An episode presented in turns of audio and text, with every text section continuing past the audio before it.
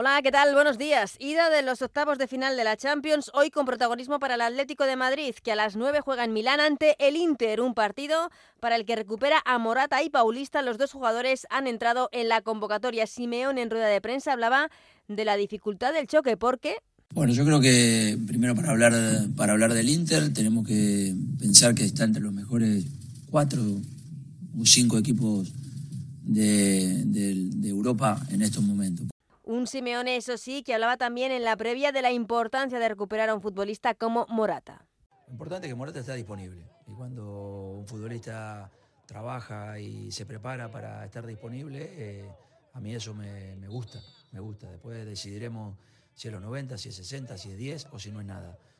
Hoy también a las 9 se juega la ida de estos octavos de final de otra eliminatoria, la que enfrenta al PSV Eindhoven y al Borussia de Dortmund. La jornada al completo la podrán seguir a partir de las 8 y media en el Radio Estadio de Onda Cero. Mañana turno para el Barcelona, juega también en Italia ante el Nápoles que ayer mismo hacía oficial la destitución de su técnico de Macharri por los malos resultados del equipo. Además, terminó la 25 jornada de Liga en Primera División con la victoria en San Mamés del Athletic Club ante el Girona 3-2 con doblete de Berenguer para el conjunto vasco. Un resultado que deja a los Leones a dos puntos del Atlético de Madrid en la lucha por los puestos de Champions. El Girona sigue segundo, pero ya a seis puntos del Real Madrid y con solo dos de ventaja sobre el Fútbol Club Barcelona. Habla Iñaki Williams, el jugador del Athletic Club de Bilbao, también autor de un en la noche de ayer sobre el sueño del Athletic Club de entrar en los puestos de Champions. Bueno, eh, como venimos diciendo aquí en Bilbao, a lo bajini, ¿no? Eh, estamos haciendo las cosas muy bien, el equipo está muy bien, eh, mirando hacia arriba, que es lo importante en puestos de Europa.